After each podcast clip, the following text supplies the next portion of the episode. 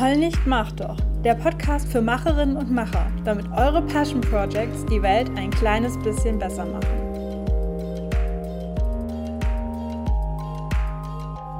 Hey du Macherin, willkommen im Heul nicht, mach doch Podcast. Ich bin Kato und bevor wir loslegen mit dem heutigen Thema, muss ich ein bisschen Werbung in eigener Sache machen. Vielleicht hast du es schon mitbekommen, ich bin gerade mitten in der Organisation einer Summer School.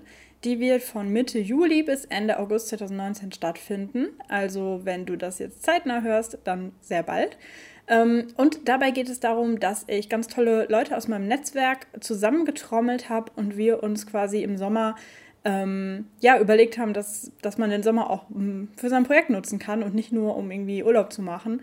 Und für all die, die zum Beispiel ein bisschen frustriert sind, dass sie irgendwie in Semesterferien ein bisschen Langeweile haben oder ja einfach noch nicht komplett verplant sind, für die ist die Summer School. Und wie gesagt, es sind tolle Frauen aus meinem Netzwerk dabei zu ganz verschiedenen Themen und ich habe sie eben gebeten oder ja, ich habe mit ihnen gesprochen, habe gesagt, hey, du kennst dich doch mit XY aus oder hey, ich werde immer nach Z gefragt, magst du nicht dazu eine Session halten, eine Veranstaltung machen? Und das Ganze läuft dann quasi als Webinar, also ihr müsst irgendwo hinfahren, reisen, äh, müsst nie meine Hose dazu anziehen. Das ist für mich immer ein Kriterium für gute Veranstaltungen. Ähm, Ihr könnt also einfach von zu Hause daran teilnehmen, an dieser Summer School. Es wird eben Live-Termine geben, zwei bis drei Termine pro Woche. Zum Beispiel ähm, ist die Kati von Insta Footprint äh, Design dabei und redet über Instagram, wie man Instagram benutzen kann, um sein äh, Projekt ein bisschen bekannter zu machen. Oder die Julia und die Sarah sind dabei, die zusammen den Eigenstimmig-Podcast machen. Und die machen gemeinsam eine Sprechstunde zum Thema Podcasten, weil ich weiß, dass das ein Medium ist, das viele von euch interessiert. Die machen zusammen auch noch einen Talk zum Thema Sichtbarwerden und jeweils einzeln noch Sessions. Und die Bianca Jankowska ist dabei, die kennt ihr bestimmt auch, die Groschenphilosophin. Und die spricht darüber, wie sie quasi damals mit einem Blog gestartet hat, parallel zum Studium und den Blog mittlerweile als Personal Branding Tool benutzt und ganz viele coole Sachen macht.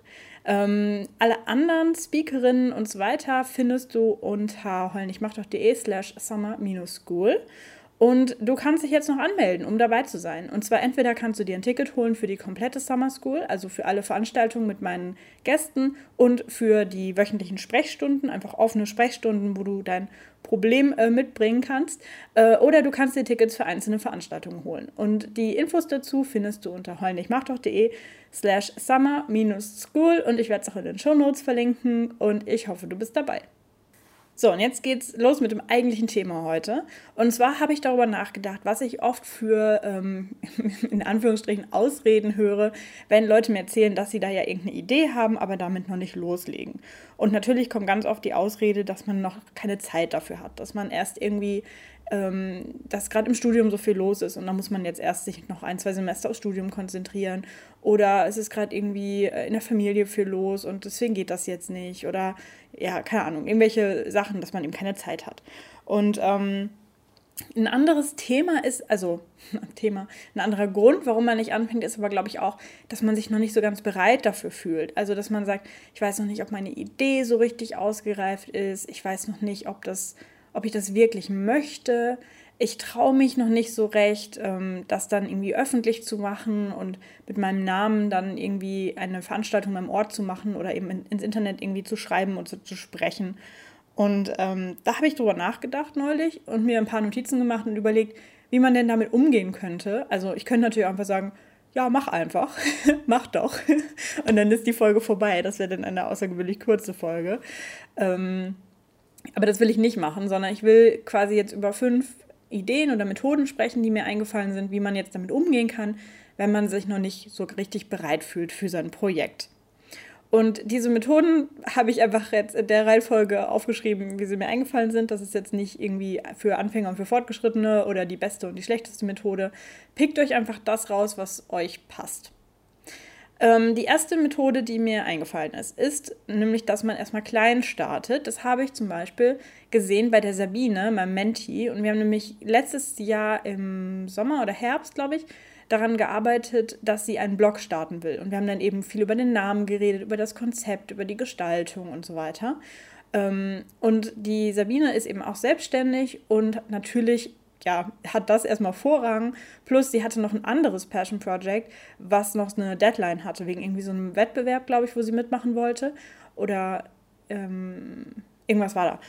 Auf jeden Fall ist deswegen diese Blog-Idee so ein bisschen ähm, auf dem, wie nennt man das, Backburner, auf dem, weiß nicht, wie man das auf Deutsch sagt, äh, auf Sparflamme? Nein, das heißt was anderes. Also, das ist erstmal so ein bisschen zur Seite geschoben worden. Sie hat sich erstmal um andere Sachen gekümmert. Und vor ein paar Wochen hat sie dann aber ähm, auf Instagram verkündet, sie hatte dann einen Instagram-Account unter ihrem eigenen Namen. Ähm, und den hat sie jetzt benutzt, um quasi da schon mal klein anzufangen. Also statt jetzt diesen ganzen Blog zu starten, wo sie jetzt eben noch die Technik richtig äh, einrichten muss und so weiter und halt längere Texte und viele Bilder und so weiter schreiben müsste, hat sie gesagt, ja, ich, ich mag meine Idee, mein Konzept nach wie vor, ich will das nach wie vor machen. Ähm, deswegen fange ich jetzt schon mal klein an und benutze jetzt meinen Instagram-Account, um jetzt hier schon mal so ein bisschen so einen Microblog zu machen und irgendwann in ein paar Wochen oder Monaten, wenn ich dann Zeit habe und mich bereit fühle, dann kann ich quasi den großen Blog daraus machen. Und das finde ich total schön, weil ähm, ja, sie erstens damit ins Tun kommt und zweitens dann ja auch schon direkt Feedback bekommt und so weiter. Und dann irgendwie die Leute sagen, hey, das ist voll toll und auch schöne Bilder. Und ich glaube, das motiviert dann automatisch, dass man ähm, dann irgendwann mit dem richtigen Projekt in Anführungsstrichen anfängt, weil man dann zum Beispiel mehr Platz hat, um seine tollen Fotos zu präsentieren. Also Möglichkeit 1 ist, dass man klein startet und erstmal schaut, was wäre denn die kleinere Variante von dem, was ich eigentlich vorhabe. Wie kann ich jetzt schon mal mit einer Sparversion quasi anfangen? Die zweite Methode, die zweite Idee ist, dass man bei anderen Passion Projects mitmacht. Das bedeutet zum Beispiel, also da habe ich auch wieder ein Beispiel. Ähm, ich mache ja den Erzähl davon Podcast mit Luisa zusammen aus unserem Masterarbeitsprojekt Erzähl davon heraus. Und da hatte ich neulich eine Anfrage. Wir, haben, wir kommunizieren das immer sehr offen, dass wir auch sehr offen sind für so ähm, Anfragen von Leuten, die sich von uns interviewen lassen wollen, wenn sie eben was Interessantes zu erzählen haben zu unserem Thema rund um Kommunikation im Ehrenamt. Und da hatte ich neulich eine Anfrage und das klang auch cool und haben wir uns verabredet. Und dann habe ich eben meinen Interviewpartner gefragt, ähm, woher er uns denn kannte oder wie er auf die Idee gekommen ist, dass er sich bei uns mal melden sollte. Und der hat dann erzählt, dass er ähm, gegoogelt hat quasi, weil ihn das Thema Podcasten so interessiert. Und dann hat er quasi geguckt, ob er Podcasts findet, die eben so offen sagen, dass man sich gerne bewerben kann als, als Gast. Weil ähm, es gibt natürlich auch viele Podcasts, da kann man das nicht oder die laden eben nur Leute ein, die sie eh schon kennen, sage ich mal. Und bei uns, wir haben auch so ein kleines Bewerbungsformular, wo man dann reinschreiben kann, was man da erzählen möchte. Und ähm, der äh, David, der Interviewgast, hatte dann eben erzählt, dass er ähm, wirklich mal Lust hatte, in dem Podcast zu Gast zu sein, einen eigenen Podcast zu machen. Ähm, da hat er jetzt einfach noch nicht das Thema für. Und dann ist er auf unseren gestoßen und hat dann gesagt, hey, da habe ich ja wirklich ein Thema, was ich da anbieten kann. Und so hat das eben sehr gut gepasst. Und er hat, hat dann so quasi seine ersten Podcast-Erfahrungen sammeln können. Und es geht natürlich auch anders, wenn man zum Beispiel ähm, gerne schreibt, dass man dann fragt, ob man bei einem Blog oder bei einem Online-Magazin einen Gastartikel schreiben kann. Oder ähm, es gibt auch manchmal so Aktionen auf Social Media, dass man so ein Takeover macht. Also dass man so die Zugangsdaten quasi vom Account bekommt und dann ähm, eine Weile lang im Namen dieses anderen Accounts posten kann. Im Rahmen aus diesem Ehrenamtskontext habe ich da auch wieder ein Beispiel. Und zwar der Account heißt, ich glaube, mein Engagement. Ich bin mir nicht hundertprozentig sicher.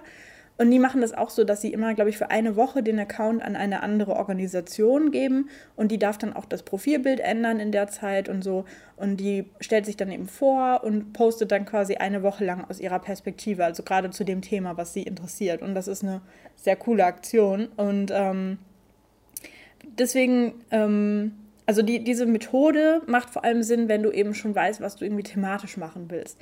Also wenn du noch so gar keine Ahnung hast, dann ist es schwierig. Aber wenn du zum Beispiel sagst, ich interessiere mich voll für dieses eine Thema, ich bin da in irgendwie so einer Szene unterwegs von Leuten, die sich für das gleiche Thema interessieren. Und da gibt es irgendwie schon einen Blog, dass man dann sagt, so hey, ähm, ich würde auch gerne über, also ich würde auch gerne einen Blog in unserer Szene machen, ich würde gerne vor allem das, diesen einen Aspekt darüber schreiben, ähm, hättest du Lust, dass ich schon mal als Vorgeschmack einen Gastartikel schreibe für deinen Blog? Und die allermeisten äh, Bloggerinnen und Blogger sind, also vor allem so die Oldschool-Bloggerinnen und Blogger, die nehmen gerne Gastartikel an, wenn man sich dabei an gewisse Spielregeln hält. Und dazu gehört zum Beispiel, dass man den Gastartikel nicht benutzt, um irgendwie mega plump Werbung für sich selber zu machen. Und dass man den Gastartikel so ein bisschen anpasst an den Blog, dass er da auch hinpasst. Also zum Beispiel, ähm, vom Schreibstil her, von der Art und Weise, wie man die Leute anspricht, die den Blog lesen, von der Gestaltung her und auch so ganz plump einfach von der Länge. Also wenn das sonst ein Blog ist, der immer so ganz lange, ausführliche Artikel hat und du willst dann da 200 Wörter einreichen, dann wird das wahrscheinlich nicht so gut ankommen.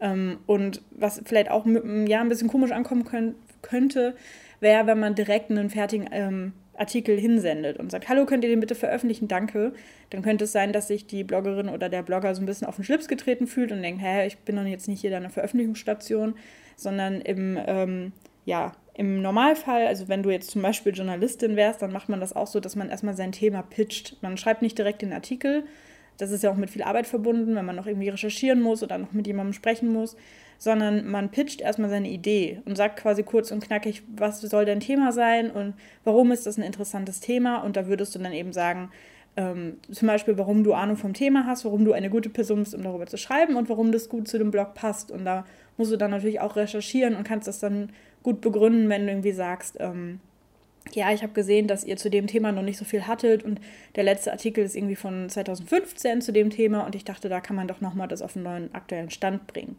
Und ähm, dann werden die eben im besten Fall Ja sagen und dann kannst du ja noch fragen, was die dann genau wünschen, also eine Mindest- oder Maximalanzahl an Wörtern und zum Beispiel ein Titelbild, äh, das man eins mitschickt und ähm, ob das Hochformat oder Querformat sein soll oder sowas. Äh, solche Formalien kannst du dann quasi abfragen und dann eben deinen Text einreichen. Und ähm, auch da siehst du dann quasi schon, wie es ist, ob es dir Spaß macht, so diesen Artikel zu schreiben oder nicht.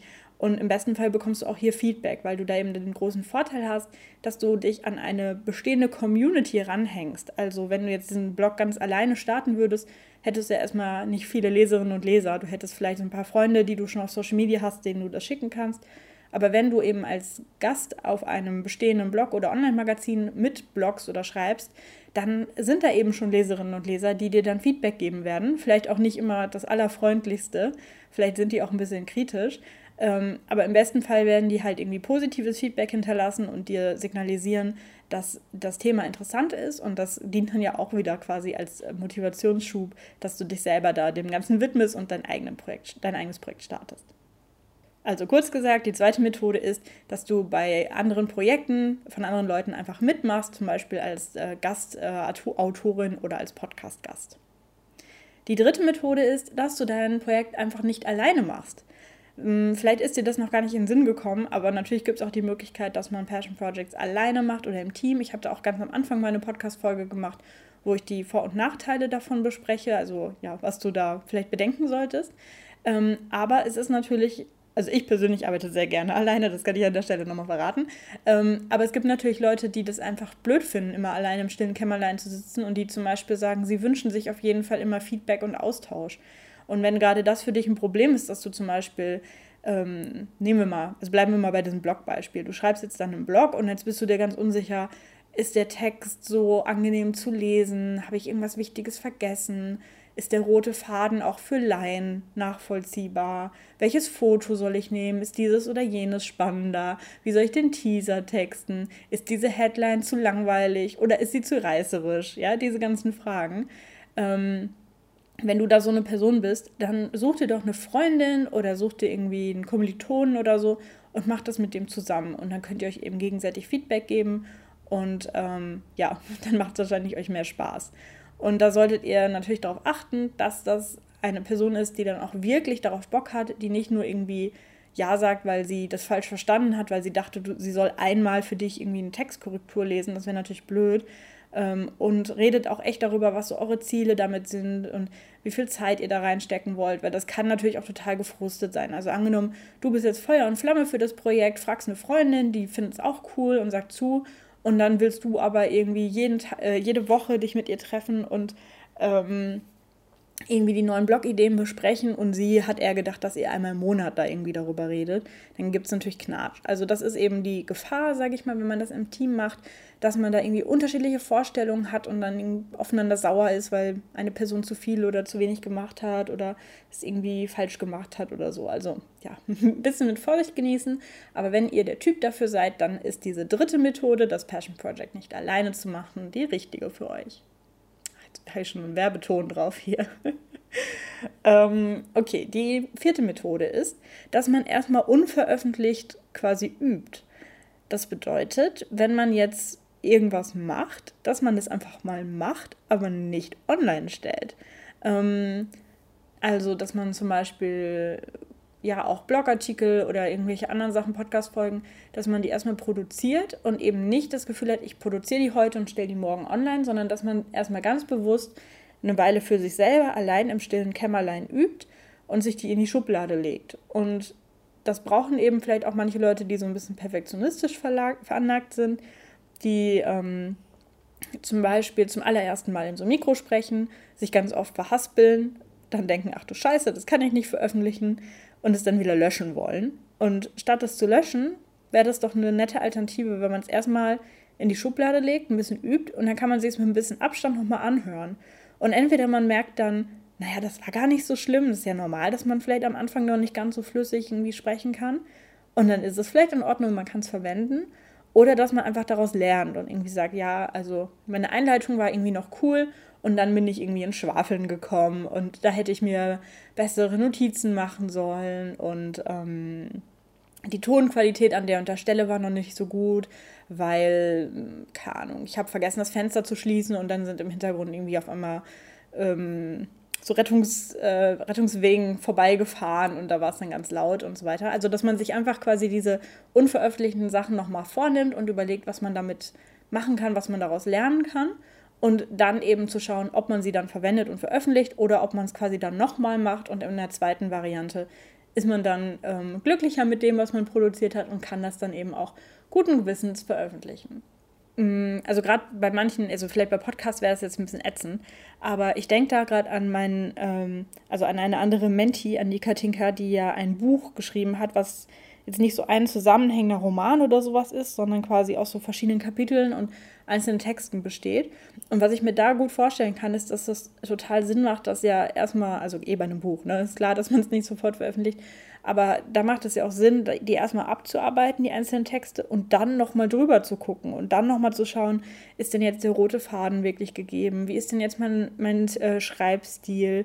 Oder irgendwie gewisse Sachen, dass man die irgendwie immer ähnlich macht, wenn man, keine Ahnung, ähm, wie soll ich sagen, wenn man, angenommen zum Beispiel, man schreibt über irgendeine Person, die es wirklich gibt und die man nicht identifizieren möchte, ob man dann immer nur der Person die abkürzt und sagt der äh, T-Punkt oder ob man dem irgendwie einen Inkognito-Namen gibt oder ob man den Namen gar nicht nennt und immer nur sagt äh, mein Kumpel oder keine Ahnung was. Also jetzt ein Beispiel aus dem, aus dem äh, Nichts herausgegriffen ähm, dass man einfach quasi auf sowas dann nochmal achtet und einfach gucken kann, ob das denn nicht alles rund ist. Und so ähnlich könnte man es ja beim Bloggen auch machen, ähm, dass man da eben sagt, ich, ich schreibe schon mal zehn Beiträge und ich veröffentliche die nicht, sondern ich lege mir die erstmal in die Schublade. Und wenn ich mit den zehn Beiträgen fertig bin, dann gucke ich dann nochmal rüber. Dann kann ich gucken, ob ich den nochmal irgendwie feile und habe dann das Gefühl, ich starte, wenn ich dann starte, mit so einem ähm, guten Gesamtpaket.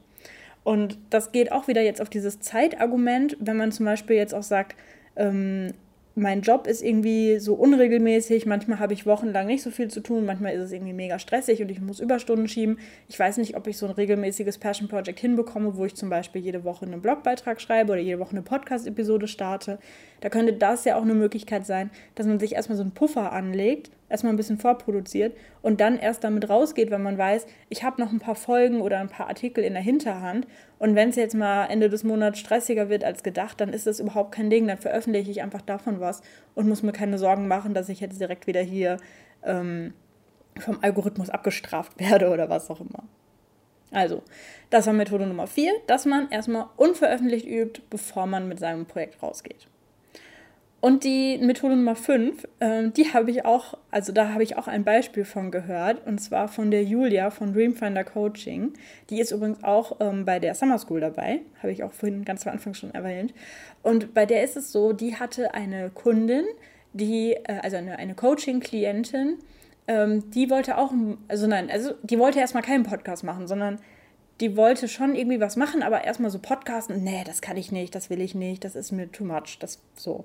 Und dann hat sie aber angefangen, oder sie hat immer für ihre Freundinnen und Freunde so Sprachnachrichten gemacht.